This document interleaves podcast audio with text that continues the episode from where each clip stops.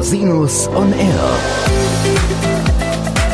Der Criminal Compliance Podcast.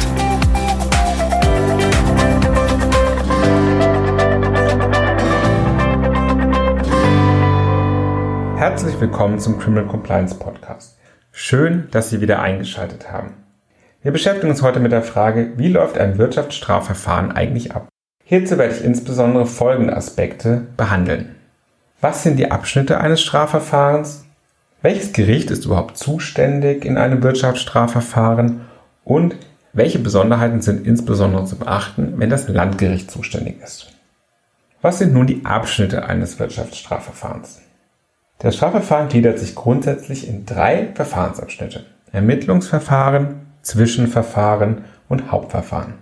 Gegebenenfalls folgen noch das Rechtsmittelverfahren und das Vollstreckungsverfahren. Das Strafverfahren beginnt mit der Einleitung eines Ermittlungsverfahrens. Von diesem ersten Schritt werden Beschuldigte nicht immer etwas mitbekommen. Häufig wird Beschuldigten erst offenbart, dass ein Ermittlungsverfahren gegen sie geführt wird, wenn es zu Ermittlungsmaßnahmen kommt, zum Beispiel einer Vorladung zu einer Vernehmung, einer Durchsuchung oder im schlimmsten Fall einer Verhaftung im Wege der Untersuchungshaft. Die Ermittlungen, die im Vorfeld solcher Maßnahmen ablaufen, werden von den Ermittlungsbehörden regelmäßig nicht offengelegt, um den Ermittlungszweck nicht zu gefährden. Wann wird nun also so ein Ermittlungsverfahren überhaupt eingeleitet? Die Voraussetzung der Einleitung eines Ermittlungsverfahrens ist das Bestehen eines sogenannten Anfangsverdachts. Ein Anfangsverdacht liegt vor, wenn tatsächliche Anhaltspunkte für eine Straftat vorliegen.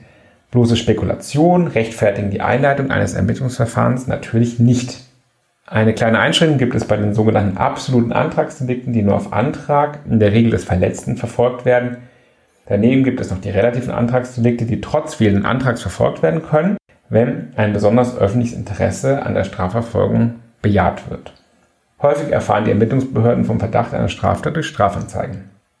Was ist nun in einem solchen Ermittlungsverfahren zu beachten? Das Ermittlungsverfahren ist die Phase, in der die Beschuldigten Dritte, dazu können auch Unternehmen gehören, mit den klassischen Ermittlungsmaßnahmen konfrontiert werden, im Wirtschaftsstrafrecht gehören dazu regelmäßig Durchsuchungen der Wohn- und Geschäftsräume, Sicherstellung und Sichtung von Dokumenten und Dateien, Vernehmung von Beschuldigten und Zeugen oder etwa Vermögenssicherungsmaßnahmen. Im Worst Case können Beschuldigte in dieser Phase natürlich auch in Untersuchungshaft genommen werden, wenn ein dringender Tatverdacht vorliegt und ein Haftgrund wie zum Beispiel Flucht oder Verdunkelungsgefahr. Auf Behördenseiten wird den Beschuldigten gegenüber in der Regel die Polizei oder in Steuersachen die Steuerfahndung auftreten. Herren des Ermittlungsverfahrens ist aber in aller Regel die Staatsanwaltschaft. Häufig gibt es hier spezialisierte Staatsanwaltschaften für Wirtschaftskriminalität. Obwohl insbesondere bei Beschuldigten gelegentlich ein anderer Eindruck entsteht, ist die Staatsanwaltschaft verpflichtet, den Sachverhalt objektiv zu ermitteln. Das heißt, sie hat sowohl belastende als auch entlastende Umstände zu ermitteln.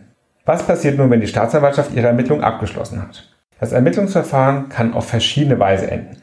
Möglich ist zunächst einmal die Einstellung des Verfahrens, zum Beispiel wegen mangelnden Tatverdachts.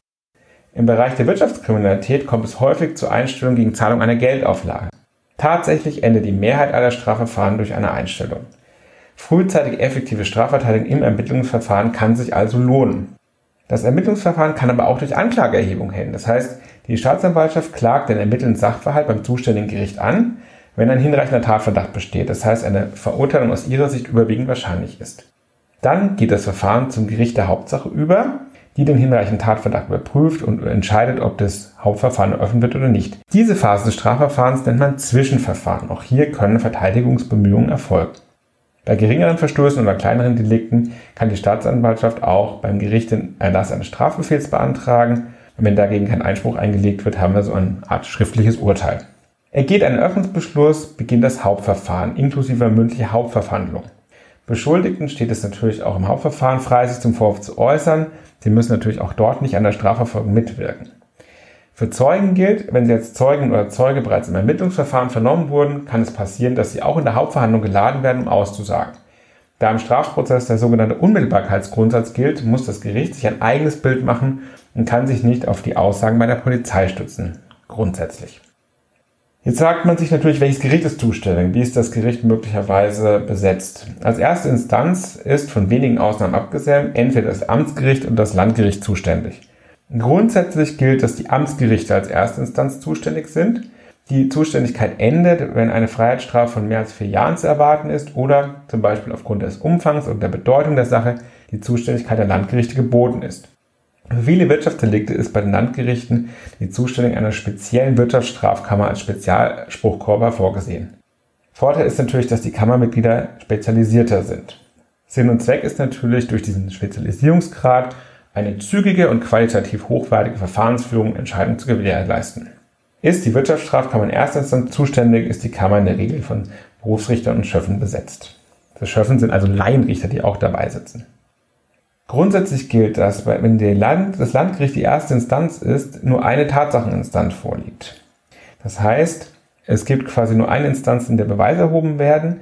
Beim Amtsgericht werden auch zum Beispiel die wesentlichen Inhalte von Aussagen in der Hauptverhandlung in einem sogenannten Wortprotokoll veröffentlicht. Findet ein Prozess beim Landgericht statt, gibt es ein solches ausführliches Wortprotokoll nicht.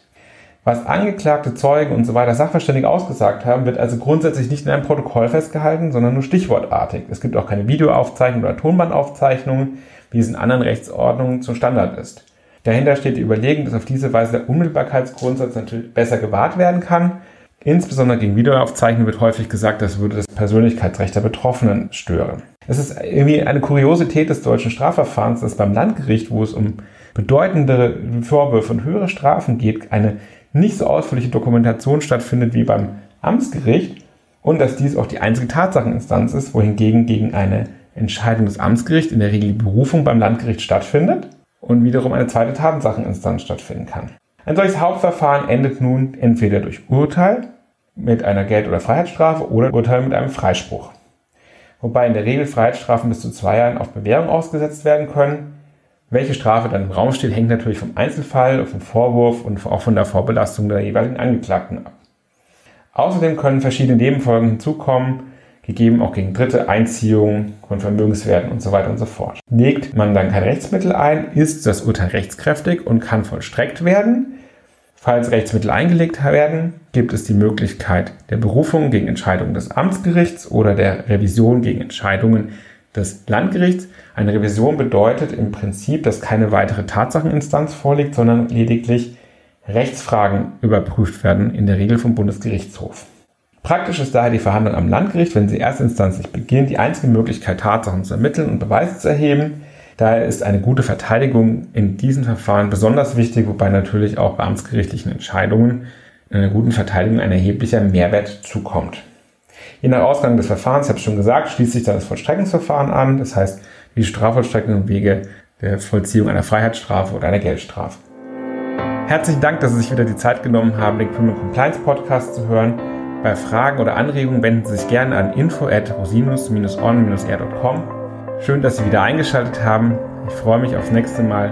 Bis bald.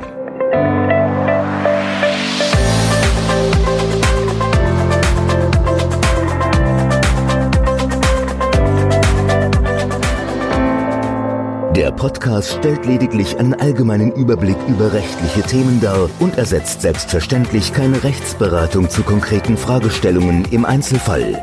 Bei Fragen wenden Sie sich an Rechtsanwältinnen und Rechtsanwälte Ihres Vertrauens, natürlich auch gerne an uns. www.rosinus-on-r.com oder unter www.rosinus-partner.com.